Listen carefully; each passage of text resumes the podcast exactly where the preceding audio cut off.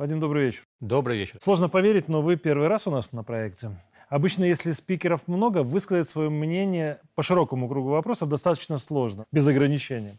У нас это реально. Итак, экономист, политолог, аналитик, и все это на общественных началах. Вот учитывая вашу повышенную медийность, Вадим, многие думают, что вы на зарплате. Здесь, на БТ. Вот давайте прямо. Вы же бесплатно участвуете в нашей программе. За общественную и медийную деятельность никогда деньги не получал. И даже отказывался, когда какие-то гонорары предлагали. Но мне это не интересно. Тогда э, за что э, существует ли Вадим Боровик? Вот маленькое противоречие. Начинаем эфир. Ничего личного, личный вопрос. Но а, вам он доверяю, имеет отношение уважаю, к поэтому отвечу. Хорошо. Поэтому отвечу. Э, значит, О размерах я не спрашиваю. Мне повезло. Я с молодых лет занимаюсь своим небольшим бизнесом. Он мне позволяет иметь достаточно комфортный уровень жизни и не зависеть от каких-то либо иных источников доходов. При этом какое преимущество? У меня нет начальника, поэтому более свободный график. Я могу больше времени уделять собственному здоровью, личной жизни, общению с близкими, спорту, то, что я люблю, творчеству и э, общению со средствами массовой информации. Поэтому вот меня этот формат вполне устраивает, и э, в целом э, я считаю, что вот в этом контексте мне повезло. То есть и главное позволяет говорить то, что думаете, да? Да, Реально. вот это очень важно. Послушайте, очень многие наши оппоненты, находясь на зарплате, далеко э, не готовы сказать то, что они думают, потому что сразу обрежут гонорар. Мне никто не платит, поэтому мои м, взгляды искренние. Я для себя определил определенное отношение к власти, к стране, первому лицу. И это искренняя позиция. Хорошо, Вадим, ну давайте тогда о ваших взглядах. От доверенного лица президента до увеличения баллов при поступлении девственницам, ну, правда, вот это вот такой перепад, скажем так, вас лично не обижает вот это клише, которое иногда можно слышать в отношении Боровика, белорусский Жириновский? Во-первых, раз и навсегда, я белорусский Боровик.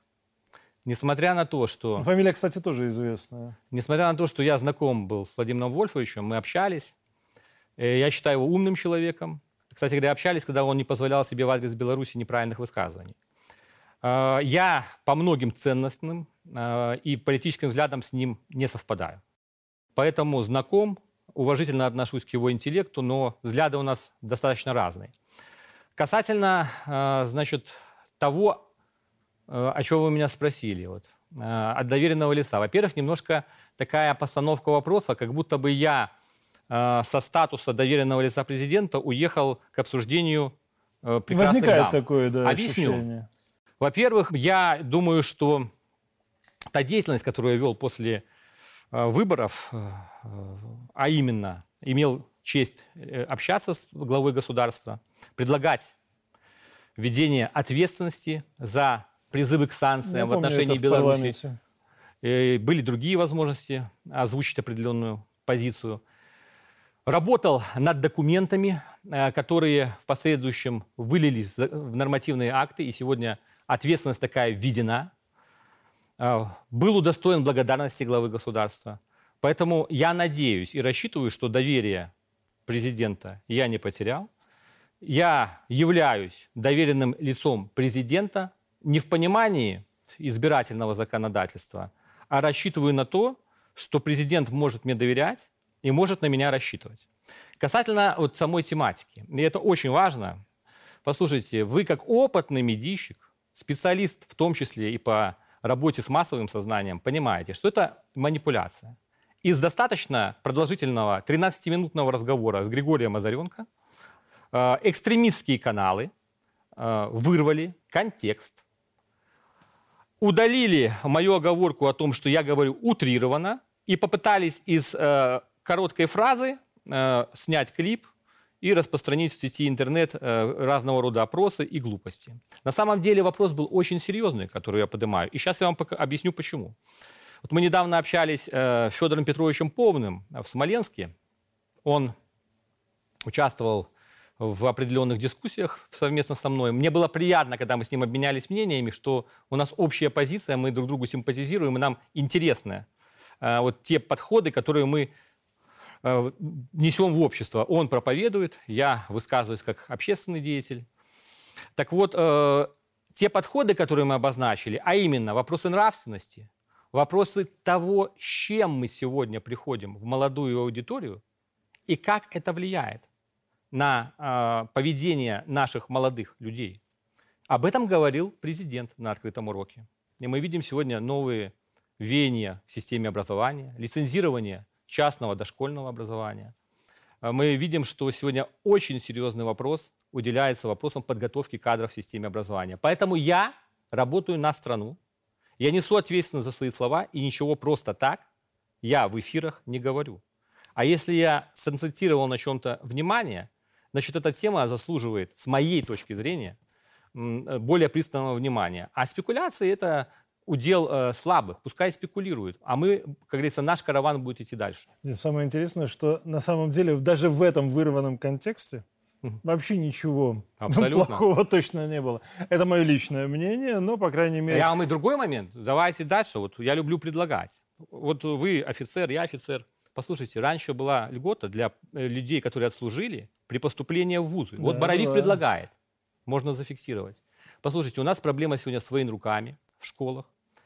У нас сегодня по определенным дисциплинам не хватает молодых, хороших преподавателей. А чем плохо, если парень а, пройдет подготовку а, в рядах вооруженных сил, мы его подготовим как политолога там, будет и военная подготовка, и где-то мы поработаем с его интеллектом, потом он поступит в соответствующее учебное заведение по льготе, и придет молодой, знающий военное дело человек и будет общаться с молодыми ну, людьми. Я скажу вот. правильно, правильно. Если уже даже наш уважаемый Соловьев, насмотревшись или наслышавшись про Беларусь, говорит совершенно конкретно, что нужно срочно вводить э, уроки НВП в школу, возвращать, причем да. немедленно.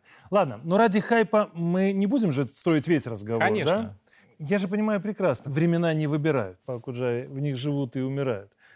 Давайте поэтому наш разговор сегодня проведем по разным векторам и серьезно. Вот на этих выходных многие белорусы, ну, в первую очередь минчане, да, увидели над своей головой военные самолеты – истребители МиГ-31, по-моему, да, они прибыли для подкрепления совместной группировки. Эшелоны и так далее. Одних это напрягло, других успокоило. А лично вы как отреагировали? Ну, я на даче работал на приусадебном участке под Минском. Надо мной непосредственно пролетали. Я два вида истребителей рассмотрел. Возможно, маневры осуществлял один вид истребителей. Может быть, ошибся. Вполне спокойно. Надо понимать, что у нас есть соответствующие договоренности в рамках Э, союзного государства обозначены условия, при которых э, осуществляется развертывание совместной группировки войск и какими э, средствами технического обеспечения эта группировка может усиливаться. Сегодня глава государства четко обозначил, что ситуация серьезная, она требует пристального внимания силового блока союзного государства. Этим обусловлено техническое усиление нашей развертываемой группировки. Поэтому это абсолютно нормальное явление. Лучше упреждать, чем, так скажем, потом действовать ситуативно. Поэтому мы сработали на упреждение. Это правильная позиция. То есть вас это не напрягает и успокаивает? Э, это нормально. То есть, понимаете, э, напрягаться не нужно. Нужно действовать хладнокровно в э, экстренных ситуациях. Сегодня ситуация достаточно серьезная от излишней нервозности мы все потеряем. Поэтому надо действовать спокойно, хладнокровно, отдавая отчет тому, что мы все-таки своими вооруженными силами занимались, мы э, соответствующие соглашения подписывали, и в настоящий момент белорусский силовой блок контролирует ситуацию в стране. Поэтому мы будем предпринимать все необходимые усилия для того, чтобы обеспечить мирное небо над Беларусью. Вадим, с другой стороны, формирование совместной группировки – это всегда разговор о возможных диверсиях. Ну, естественно. Вот, наверное, сейчас и есть момент работы людей, чья, как говорят, служба и опасна, и трудна. Вот для обычных граждан она не видна. Да? Контртеррористические меры, они должны проходить незаметно. Это нормально, если это профессионально. Но серия терактов уже предотвращена. И вы сами видели, наверное, что цена чужой жизни, жизни белорусов, для некоторых это всего 500 долларов. Вот на этой же неделе поставлена точка в деле банды Автуховича. Серьезные сроки. И снова возникает план Пирамога. Вот два года людей ничему не научили. До всех доберутся? Сегодня соответствующие структуры э, осуществляют очень серьезную работу. Это связано не только с применением средств технических э, по ведению дистанционного наблюдения, как в сети интернет, так и работы с мобильными и прочими устройствами, но и ведется серьезная разведывательная и оперативная работа. Поэтому э, граждане, которые вовлекаются э, в такие процессы, в террористическую деятельность, антиконституционную деятельность, должны понимать, что время суровое, будет соответствующая ответственность. Именно поэтому стоит воздержаться от любых противоправных действий. Мы рано или поздно сможем э, привлечь к ответственности всех лиц, которые угрожают нашей национальной безопасности. И еще один важный аспект. Спецслужбы работают. Работает силовой блок. Но очень важна сегодня бдительность простых белорусов. Нужно обращать внимание на то, в каких программах и как, на каких ресурсах ваши дети сегодня, куда вас приглашают, что вам предлагают сделать, как оценивают вашу жизнь. Если вы видите, что в вашем населенном пункте появились какие-то подозрительные группы, либо осуществляется какая-то несвойственная этому региону деятельность, нужно незамедлительно сообщать правоохранительным органам. В руках белорусов безопасность. мы обязаны нести ответственность за тот мир, который мы сегодня обязаны ценить и обязаны сохранить. Логично. Вот смотрите, против Беларуси по факту давно развязана война. Ее можно по-разному называть, там, квази, э, гибридная, там, как угодно, информационная. Но риторика президента, очевидно, что оправдана, более чем оправдана. И оправданы те меры по усилению безопасности, которые сейчас предпринимаются. Градус напряжения не спадает. У границ Польша, Прибалтика накачиваются войсками и оружием. На территории Восточной Европы проходит сейчас 9 учений с объединенными силами блока НАТО. И понедельник стартовали ядерные учения. Якобы плановые. Так вот, что это за планы, на ваш взгляд? Объясню. Вот, во-первых, два аспекта. Первый аспект. Если вы хотите предвидеть чьи-то планы, есть такой простой прием у аналитиков. Э, вы должны понять, э, какой стороне это наиболее выгодно, кто бенефициар, есть ли у этой стороны средства для достижения этой цели, и цена, которую сторона заплатит за достижение этой цели, будет существенно ниже, чем результат. Мы сегодня с вами понимаем четко, что у этой процесса, который разворачивается у наших границ, есть конкретные бенефициары. Вот сейчас для этого мы с вами должны обозначить субъектов вот этих всех процессов. Первое – это бенефициары и инициаторы – это Великобритания и США. Они главные бенефициары. Их задача состоит в следующем. Дестабилизация Европейского Союза, даже в первую очередь, потому что это был конкурент с точки зрения резервной валюты. Сегодня они имеют возможность скупать определенные активы компаний. Ну и переводить Европе, производство европейских. Переносить производство в Северную Америку и э, усиливать свое влияние, как говорится, по принципу «разделяй и властвуй». Под вопросом стоит даже сохранение Европейского Союза как международного субъекта. Эта mm-hmm. задача сегодня у них успешно осуществляется. Это инициаторы и косвенные участники. Организаторы этой значит, процедуры. Есть непосредственные участники. Российская Федерация как самостоятельный субъект и Украина как инструмент э, значит, в руках метрополии, который является ударной силой Э, используя в первую очередь всего людские и ресурсы для нанесения максимального ущерба Российской Федерации. Есть страны Европейского Союза, которые, к сожалению, находятся в серьезной зависимости и в уязвимом положении. Задача Соединенных Штатов Америки состоит в том, чтобы втянуть их в этот конфликт. Их задача развязать войну в Европе, расширить региональный конфликт. И следующая их задача – это ослабить Китай, не допустить образований любых серьезных на евразийском континенте и не допустить э, развития таких организаций, как, например, ШОС, то есть mm-hmm. сдерживать их развитие. Поэтому вот эта вся программа действий англосаксов, к сожалению, сегодня, вот как я вижу, во многом реализуется.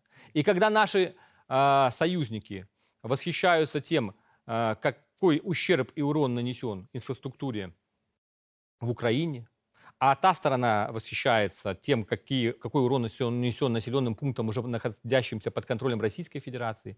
Либо мы радуемся, точнее не мы, а отдельные гениальные умы тому, что э, падает э, уровень жизни в Европе и она замерзнет, но это и есть план англосаксов. То есть сегодня четко он реализуется. Они используют противоречия в рамках международных организаций, они используют контроль международной финансовой системы. И сегодня, э, если вы задаете вопрос, какие планы, планы устроить войну э, в Европе. Это план очень четкий. Они реализовали свой первый план. Э, это специальная военная операция США в Европе. Я об этом говорил в январе текущего года. Я говорил о том, что мы не должны поддаться на провокацию США, как это сделал Китай, кстати говоря. Китай втягивали в войну. Была задача вывести Китай и Россию из Совета Безопасности ООН, э, ослабить Китай, ограничить его экономическое развитие. Два аспекта. Закрыть рынки и решить э, микрочипов. Китай э, сразу начнет проседать. Почему Китай сегодня себя ведет осторожно? Почему Китай не повелся? Потому что они понимают. Они не смогут, так скажем, проводить свою экспансию экономическую, как только получат э, в плечи санкции от американцев и, европейск... и, и, и европейского рынка. Поэтому ситуация достаточно сложная. Сегодня нас, к сожалению, спровоцировали. И даже если мы были вынуждены, я говорю о России, мы в этой операции непосредственно не участвуем. Принять э, участие в этой военной операции плохо, значит, нас подвели к этому. Вы вдумайтесь, сегодня две самые мощные э, державы бывшего Советского Союза, Россия и 40-миллионная Украина, уничтожают взаимно собственный потенциал. Будет огромный демографический провал. Все, что там разрушено, придется восстанавливать. Нас уже сдержали и отбросили в развитии. Нам уже нанесли огромный экономический ущерб. Это уже де-факто состоялось. Уже сегодня ослаблены позиции России в ОДКБ. Уже сегодня усилена роль в Турции и ряда других государств в регионе. Это факт. Мы должны с этим считаться. Правильный должен быть анализ. Слава богу, что меня радует, что мы уже ушли от ура патриотических заявлений на российском телевидении. Стал более четкий анализ. Вот это вот вброс США про три дня, это вброс американской разведки, который транслировали российские федеральные каналы. Это была огромная ошибка. Не подготовить а, резервы, начиная такую операцию, не подготовить необходимые резервы для того, чтобы в случае необходимости усилиться. Понимаете? Поэтому мы сегодня должны четко оценить ситуацию, понимать ее опасность и принимать очень хладнокровные решения. И еще один важный момент. Я об этом не раз говорил, вот мы с вами и в клубе редакторов встречались. Пока мы не сможем действенно э, создать проблемы для англосаксов, они будут нас пытаться э, и дальше, и дальше на нас давить. Сейчас есть такие попытки. Это взаимные расчеты в национальных валютах. Попытка э, усилить роль ШОС, значит, э, уход от э, сбережений в долларах, евро и прочее. Целый ряд аспектов в договоренности в рамках ОПЕК и прочее. Угу. То есть нельзя сказать, что мы не бездействуем, что Российская Федерация беспомощна и бездействует. Сегодня по целому ряду аспектов идут ответные меры, но пока они недостаточны для того, чтобы э, стать переломными в ходе вот этого противостояния. И ситуация очень опасная. Вот смотрите, раз вы уже затронули да, эту тему, я соглашусь с посылом, что не просто нужно проанализировать, нужно использовать возможности, которые есть. А возможности есть. Конечно. Президент обозначил в Астане да, ключевую фразу. Настало время Азии, и очень важно это время не упустить. Это правда. Вот эта вот неделя, она ведь дает восточный вектор, очевидно, да? Съезд Компартии Китая. Все ждали его, все ждали выступления Си Цзиньпина. И оно показало, что лидер Китая полон сил. И самое главное, он четко понимает стратегию, которую Китай должен проводить в жизнь. То есть это заявка на мировое лидерство и альтернатива западной модели развития. То есть позиция Си Цзиньпиня по Тайваню четко обозначает оппозицию к Западу. Вот чего ждать после этого съезда, на ваш взгляд, России и нам? Вот первое, что я могу вам сказать, сто процентов, не ждите от Китая поспешных решений. Не ждите. Понимаете, иногда общаясь с российскими коллегами, они, у них есть одно качество, которое мешает э, достигать поставленных целей.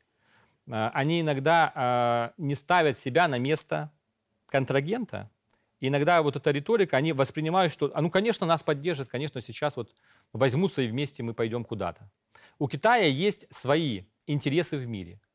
В целом наши интересы России, Китая и Беларуси совпадают. Основной наш интерес – мы хотим выстроить более гармоничную систему международных отношений. Это основной наш интерес. Э, мы э, выступаем за концепцию глобального лидерства. Американцы выступают за концепцию глобального доминирования. То ну, есть, ну, Блинкен это обозначил. Да, Очень глобального доминирования, то есть метрополия четко. и сателлиты. Мы предлагаем лидеры и рядом сильные партнеры. Это более правильная концепция.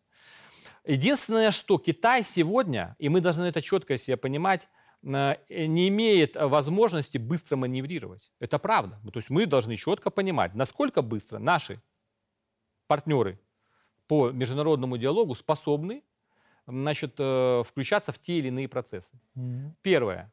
Китай очень серьезно завязан на рынке ЕС и США. Как бы мы ни хотели, он завязан, и объем торговли несопоставим даже с Россией. Это в разы уступает объем торговли с Российской Федерацией, mm-hmm. с теми же Соединенными Штатами, Европейским Союзом. Второе. Серьезная зависимость Китая от микросхем, микрочипов. Даже то, что Китай делает, оно отстает на несколько поколений. И не хватит для развивающейся интенсивно экономики значит, Китая. Поэтому, естественно, они будут э, э, гнуть свою линию, они будут через ШОС усиливать свое влияние, они будут занимать э, такую сдержанную позицию, где будут оказывать ну, определенную поддержку и Российской Федерации, и стараться не обострять свои отношения до, до тех пор, пока это возможно, извлекать интересы из сотрудничества с коллективным Западом. Для них это тоже жизненно необходимо. То есть быстро э, выключить э, такой вектор огромный э, экономического взаимодействия в принципе невозможно. Это объективный факт. Поэтому ожидать, что сегодня вот Китай э, включится в какую-то интенсивную фазу противостояния, нет. Ведь mm-hmm. противостояние оно и подразумевает лавирование. Понимаете, не должна военная операция делать государство слабее. Понимаете? Суть военной операции любой, суть любого процесса стать сильнее в результате. Если вы в результате той или иной операции или того или иного геополитического решения становитесь слабее и подвергаете собственную безопасность у, у каким-то уязвимостям, это бессмысленные действия. Вот здесь Китай демонстрирует мудрость. Мне э, симпатизирует политика Китая, и его провоцировали, стегали вот этим прилютом Пелоси на Тайвань. Mm-hmm. Э, послушайте, они проигнорировали. Были жесткие заявления. Американцы в некоторой степени показали, что они сегодня в этом регионе в той или иной степени могут себе позволить где-то вести себя неделикатно. Но Китай проигнорировал, потому что они сопоставили потери от эскалации, экономические, угу. э, геополитические потери, с тем, что они могут пока извлечь на текущем этапе развития от того, что ситуация будет иметь статус-кво. Но они подготовятся к этому, и, возможно, в будущем ведь они не сняли с повестки дня вопрос Тайваня. Нет. Наоборот. Но они, да, они его обозначили более четко. Ну, это в том числе и предвыборная Акцент риторика. был сделан на это. Это необходимая, в том числе, предвыборная риторика. Но тем не менее, для Китая этот вопрос острый, и они будут этот вопрос решать. Но будут решать тогда, когда у них будет достаточно сил, чтобы его решить с минимальными потерями для собственной экономики и безопасности. Ну, посмотрим. Я э, единственное, чего опасаюсь, это провокации со стороны Штатов для того, чтобы самим инициировать вот этот отрыв Тайваня. Конечно. Ну, то, что они делают сейчас И в тогда Европе. начнется процесс несколько неуправляемый. Ладно. Вот если с китайскими выборами все более-менее понятно, да, то ситуация с промежуточными выборами в американский конгресс, по-моему, немножко нестабильна. Очарованные избиратели Байдена давно стали разочарованными. И на самих выборах давно не наливают, да? Вот чего ждать а, от выборов 8 ноября Конгресс? Ну, надо не ждать, надо влиять. Вот слушайте, уже... Э, Опять влиять, да? Да. И так обвиняли, что вмешались в Объясню. выборы президентские. Мы уже привыкли к тому, что наши э, западные коллеги постоянно участвуют в наших выборах непосредственно, финансируя определенные политические Это силы, норма, да. работая да. через спецслужбы, создавая э, определенные э, разведывательные, диверсионные группы даже. Мы, естественно, исходим из норм международного права. И не все мы здесь должны озвучивать в эфирах, но все, что может сделать сегодня служба внешней разведки России, та резидентура, которая есть в США, тот общественный сектор, все способы надо использовать для того, чтобы влиять на исход выборов. Первое. Второе. Нужно использовать в том числе и те средства воздействия на объекты критической инфраструктуры, которые сегодня мы видим демонстрацию того, что они это делают. Как, что. Не надо никогда на себя тянуть одеяло и признаваться в том, кто и что сделал, но нужно влиять. И следующий момент. Мы сегодня видим, что все-таки республиканцы в вопросах финансирования украинской кампании более mm. сдержаны. Ну, по крайней мере, риторика предвыборная более сдержанная. По крайней мере, Трамп вел себя более деликатно, будущий президент. Если нам сегодня, с точки зрения вопросов национальной безопасности, более выгодна э, позиция республиканцев, мы должны делать все, чтобы республиканцы с этой позицией получили большинство и с этой позицией э, уменьшили дотацию украинской экономики. Вот и все. Надо влиять так, как мы можем. Если не можем влиять, ну надо тогда, значит, затянуть пояса Учиться. и наблюдать.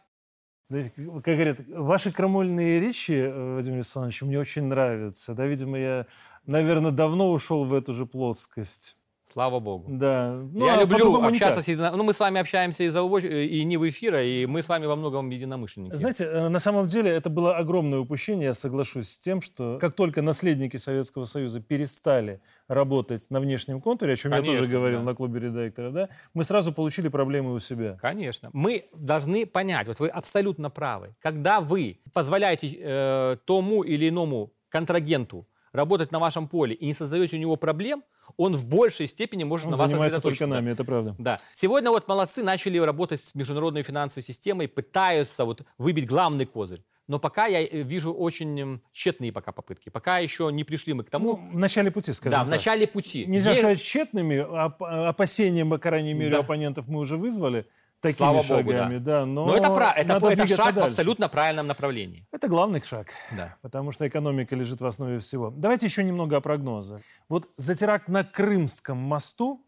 и вот эту вот безумную радость, которую демонстрировало и руководство Украины, не скрывая, Кулеба же хвастался в эфир прямо, да, это сделали мы.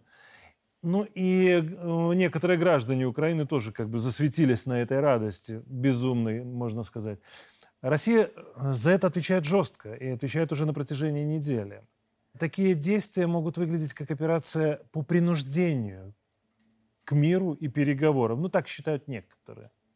Вот в ноябре саммит G20 на сказочном Бали, да, Конечно, там вполне может решиться судьба, если не мирового передела, то, по крайней мере, появится шанс на переговоры.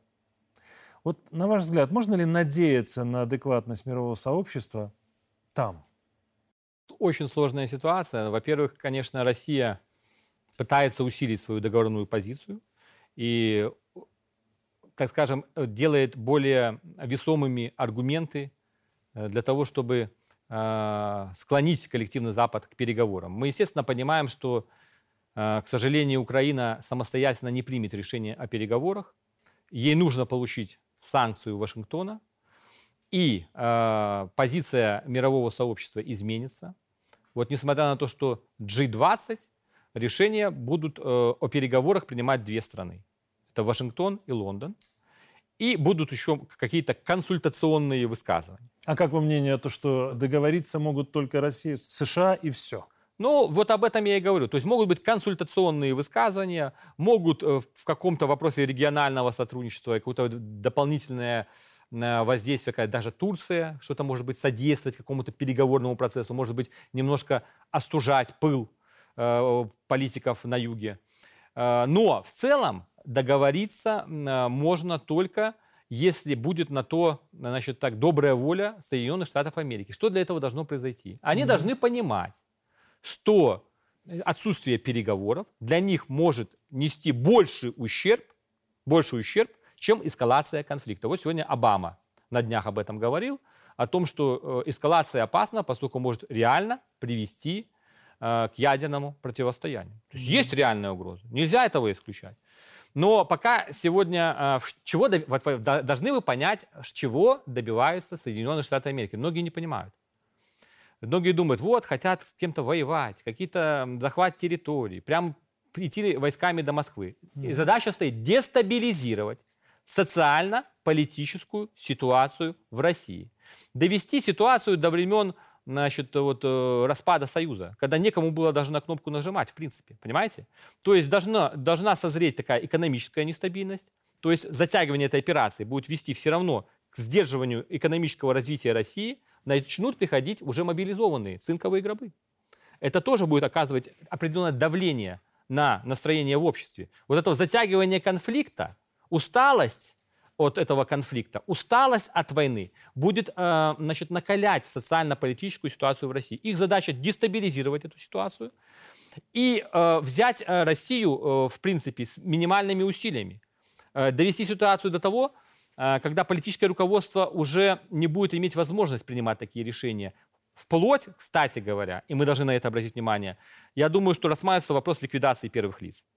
Ну, то они есть, об этом как минимум уже да, начали говорить. То есть и рассматривается вопрос ликвидации первых лиц. Ну, посмотрите, в свое время польское э, руководство практически все погибло в авиакатастрофе. Возможно, это был инцидент, а возможно, это было...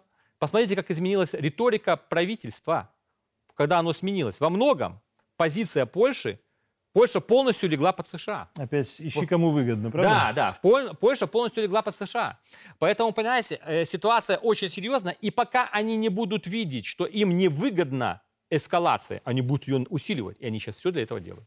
Знаете, надо всегда помнить политических классиков. Россию невозможно победить извне, ее можно развалить Конечно. только изнутри. Поэтому будем надеяться, что наши действия внутри, они как раз-то соответствуют правильному подходу. Ну вот смотрите, во вторник президент встретился с российским философом Дугиным. Очень интересная встреча. Новый термин, который я услышал для себя – шестая колонна в России. То, как раз о чем мы и говорим. Да? Президент назвал их либерастами, а Дугин отметил, что в Беларуси они не появились. Вот почему? Послушайте, у нас зародыши тоже были. Э, слава богу, президент создал в Беларуси беспрецедентную систему Э, внутреннего контроля. Э, то есть на службе безопасности есть еще другая служба безопасности. Это тихая латентная работа, и на самом деле очень прозрачны нам все органы э, в стране и видят, так скажем, определенные процессы и упреждают. С точки зрения логистики, более компактная страна, проще управлять. Меньшая коррупционная составляющая, существенно меньшая коррупционная составляющая. Даже крупный бизнес не стал э, олигархическим, он не сопряжен с органами власти не, э, вывод капитала э, приравнивается особенно крупный вывод капитала, к самым тяжким преступлениям. Mm-hmm. Это не надо озвучивать, это все понимают. И э, все-таки Беларусь, как государство, ну, опосредованно через первое лицо контролирует все финансовые потоки в стране. Контроль над экономикой – это контроль политической системы. Поэтому в этом плане у нас более чистая модель, более справедливая. Потому что когда государство контролирует экономику, это народ. Ведь кто такой Лукашенко? Это э, коллективный народ, которому делегированы полномочия. И, соответственно, раз он имеет возможность через посредством определенных институтов контролировать экономические и политические процессы, значит, белорусский народ контролирует эти процессы в стране. Слава богу, на сегодняшний момент э, мы э, в этом плане более, скажем так, успешны. Знаете, я когда вспоминаю про успешность в экономике и про отсутствие олигархата, пример один весьма показательный. В свое время, по-моему, Норильский никель э, приватизировали в России за 185 миллионов долларов. Только в 2021 году они получили чистой прибыли 5 миллиардов. Только в 2021. Я не говорю про то, что это было на постоянной основе все 20 лет. Благо, что мы не прошли через это. Вот этот контраст все-таки жителей определенных регионов, уровня жизни, инфраструктуры, которая для них создана, доступ к газу, к коммуникациям, к дорогам, и контраст э, того, каким образом определенные лица, получившие за бесценок собственность, живут, он тоже э, дестабилизирует ситуацию и подрывает доверие к власти. Вот это очень важно, то, что в Беларуси этого не было. Второй вопрос, который был затронут на встрече президента с философом Дугиным, он для нас тоже очень важный вопрос. Мы на протяжении 20 лет к этому вопросу подступались в том или ином виде. Президент вчера это еще раз э, обозначил, да? Белорусская идеология. Вот сколько копий было сломано, И как э, президент обозначил, ничего лучше на самом деле, чем марксизм-ленинизм, например, да, у нас вот на нашей территории, да мы не только мы, мы ведь так и не создали. И заметьте, новые идеологии, они так и не появились нигде. Либерализм Европы превратился в тоталитаризм.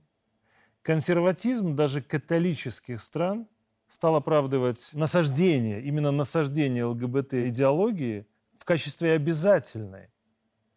А национализм на примере стран Балтии или Украины, он в целом уже стал обыкновенным фашизмом. Владимир Александрович, почему э, сейчас ни одна страна мира не может похвастаться новой, подчеркну, востребованной у людей идеологией, хорошо сформулированной и понятной? Понятной. Ну, во-первых, э, э, для понимания этих процессов, любая концепция идеологическая переживает зарождение – рассвет, ренессанс и декаденс, упадок. Вот западная концепция – это э, незыблемое право частной собственности, приоритет прав личности над интересами даже иногда государством и то есть, стремление к, э, можно сказать, гедонизму, хорошему существованию, э, он во многом, эта концепция устарела. То есть а у нее был ренессанс, у нее были отличные средства доставки, начиная от э, контроля международной э, информационного пространства, заканчивая Голливудом. Э, эта концепция была очень приятная, удобная, удобоваримая, но она разбилась о реалии. Вот ковид, да, права личности. Мы mm-hmm. увидели, как они могут ежесекундно быть ограничены. Право собственности мы можем сегодня на примере собственности России и ряда других государств мира это вот сейчас мы говорим о России, ведь многие государства мира подвергались конфискации собственности и активов. То есть избирательное использование этого права, если мы говорим, э, это мы говорим о либеральной с вами идее. Mm. Консервативная идея, ну послушайте, а какая консервативная идея? Страны, где когда-то были запрещены аборты, страны, где э, недопустимо было какое-то э, прелюбодеяние в целом. Сегодня мы видим, что факты педофилии в приходах католической церкви, уже э, папа римский допускает однополые браки и благословляет. И это, естественно, уже о консерватизме речи нет. С одной стороны, это можно, скажем, предусмотреть как адаптацию концепций к современному этапу. Да, адаптация, но это другие концепции. Это нивелирование И они, концепции. эти концепции, не принимаются. Я вот работаю с иностранным контингентом, я могу сказать, что очень много иностранцев готовы уехать из стран, где вот эти вот концепции садомии э, навязываются. Касательно нас, нашей концепции. Действительно, корабль, у которого нет конкретного курса, куда и зачем мы идем, вот зачем мы, куда мы проводим э, военную операцию, вот Россия у этого корабля нету попутного ветра, понимаете? Недостаточно сформулировать, вот я это говорил нашим российским коллегам, что проводя военную операцию у вас на вашей территории, мы обеспечиваем свои э, национальные интересы безопасности. Понятно, но для этой территории это непонятно. Куда дальше, что дальше, что на следующий год после победы? Для этого концепция должна вызреть. Понимаете, вот прав Александр Григорьевич, что нельзя вот взять, сесть на коленки написать какому-то очень умному, образованному человеку и э, потом как высшую математику вдалбливать в умы. Эта концепция должна вызреть, она должна лечь на душу э, обществу, должна быть принята, и она должна быть работоспособной. Есть сложность, тоже об этом надо говорить. Немножко разные взгляды у Российской Федерации, у Беларуси на эти процессы. Мы часто эти взгляды значит, э, пытались притереть. Мы пытаемся объяснить, и это более трезвая позиция, что, возможно, великая Россия с сильными суверенными союзниками, и это будет гораздо более сильный союз, чем э, государства, инкорпорированные в состав того или иного государства. Наша концепция более трезвая. Если бы вот эта э, концепция союза, вот то, что мы сегодня демонстрируем, как мы сегодня друг другу подставляем плечо, э, последние десятилетия э, преобладала, то у России было бы меньше проблем в ОДКБ, меньше было бы проблем в Центральной Азии, и проще бы э, союзники бы выстраивались э, в очередь помогать. А когда мы сегодня видели немножко подходы в чем-то э, провоцирующие не совсем здоровые настроения внутри тех или иных национальных республик, это приводит к центробежным, а не к центростремительным силам. Так вот, наша задача, если мы говорим о союзном государстве, сформулировать концепцию, которая позволит стать союзному государству центростремительной силой. Я не раз говорил в период торговых войн, в период э, не совсем здоровых высказываний. Вот я приведу пример покойного Жириновского. Он всегда говорил, хватит кормить Кавказ. Нельзя говорить в многонациональном государстве такие высказывания. Кто сегодня воюет? Кто сегодня воюет? Осетины, Очень чеченцы. эффективно, да. эффективно. Как можно было так оскорблять народы России? Недопустимо. То же самое, как не будем кормить Беларусь, это оскорбление России. Никто никого никогда не кормил.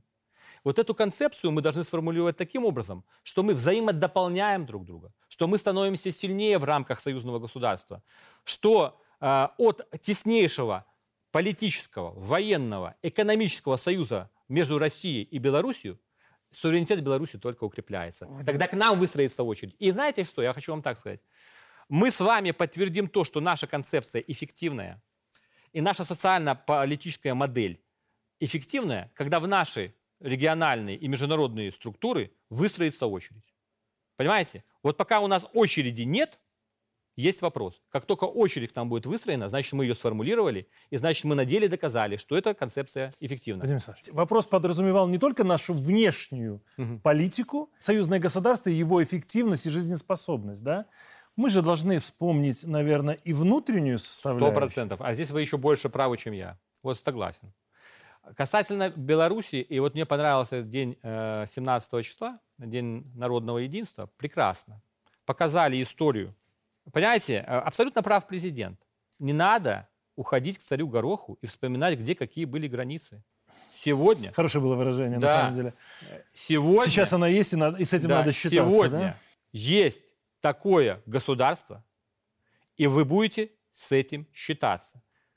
Никогда никто не имеет права упрекать государство в том, что оно не имеет права на правосубъектность в силу э, меньшей или большей территории или года образования того или иного государства. Если мы начнем заниматься такими вопросами, то мы погрузим всю Европу и весь мир, все человечество в пучину войн, противоречий и конфликтов. Это абсолютно ущербная позиция. Она недопустима, она античеловеческая, и она э, не является, опять же, концепцией, которая позволяет объединяться. Вот понимаете, Владимир Владимирович недавно встречался с Александром с чего он начал диалог. Александр Григорьевич говорит, да, э, европейцы не понимают, что им самим выгодно работать с Российской Федерацией, что американцы искусственно ими манипулируют. И все равно они вернутся к сотрудничеству. А Владимир Владимирович сказал, и уважать должны. Уважать. Уважение. Рахмон не зря переживал по поводу уважения. Уважаемый президент Таджикистана. То есть вот это уважение, которого требует э, и достойна Россия уважения. Э, Владимир Владимирович в свое время говорил, что американцы э, за столом переговоров очень э, значит, уважительно ведут переговоры, соответствующие процедуры используют, а потом за углом похлопывают по плечу и говорят, делайте, как мы говорим. И тоже пенял на то, что проявляется неуважение. Естественно, должно учитываться и экономическое влияние государства. Должно учитываться мощь государства на международной арене. Но взаимное уважение – это тоже концепция, которая позволяет странам находить общий язык. И вот наша Беларусь, если мы говорим о нашей идеологии, потихонечку формулирует э, национальную... Понимаете, вот сказать, что у нас ничего нет, это тоже неправильно. Ведь посмотрите, в Конституции мы закрепили определенные подходы к семье, отношение к религии, отношение к формированию органов власти. То есть мы определенные шаги к формированию национальной идеи Беларуси осуществили. Искусственно, вот как создание партии, нельзя их э, создать извне, насадить и сказать, вот у вас будет 3-4 партии, давайте их поддержим. Никто туда не пойдет, это будет искусственно созданная организация. Также идеологию мы должны немножко выстрадать. Но я вижу, что сегодня, и вот вы, наверное, со мной согласитесь, что большая роль в формировании идеологии – это роль лидера. Роль лидера, который может ее сформулировать, либо через э, группа лиц, через его уста, и за собой повести. Подтвердить э, обоснованность идеологической доктрины конкретными действиями, конкретным отношением. И вот я надеюсь, что Александр Григорьевич, у него э, есть соответствующий и авторитет, и поддержка в ближайшие годы сумеет э, вот эту э, национальную идею все-таки с помощью экспертов, с помощью сообщества, э, белорусского общества э, выкристаллизовать, и мы ее будем иметь.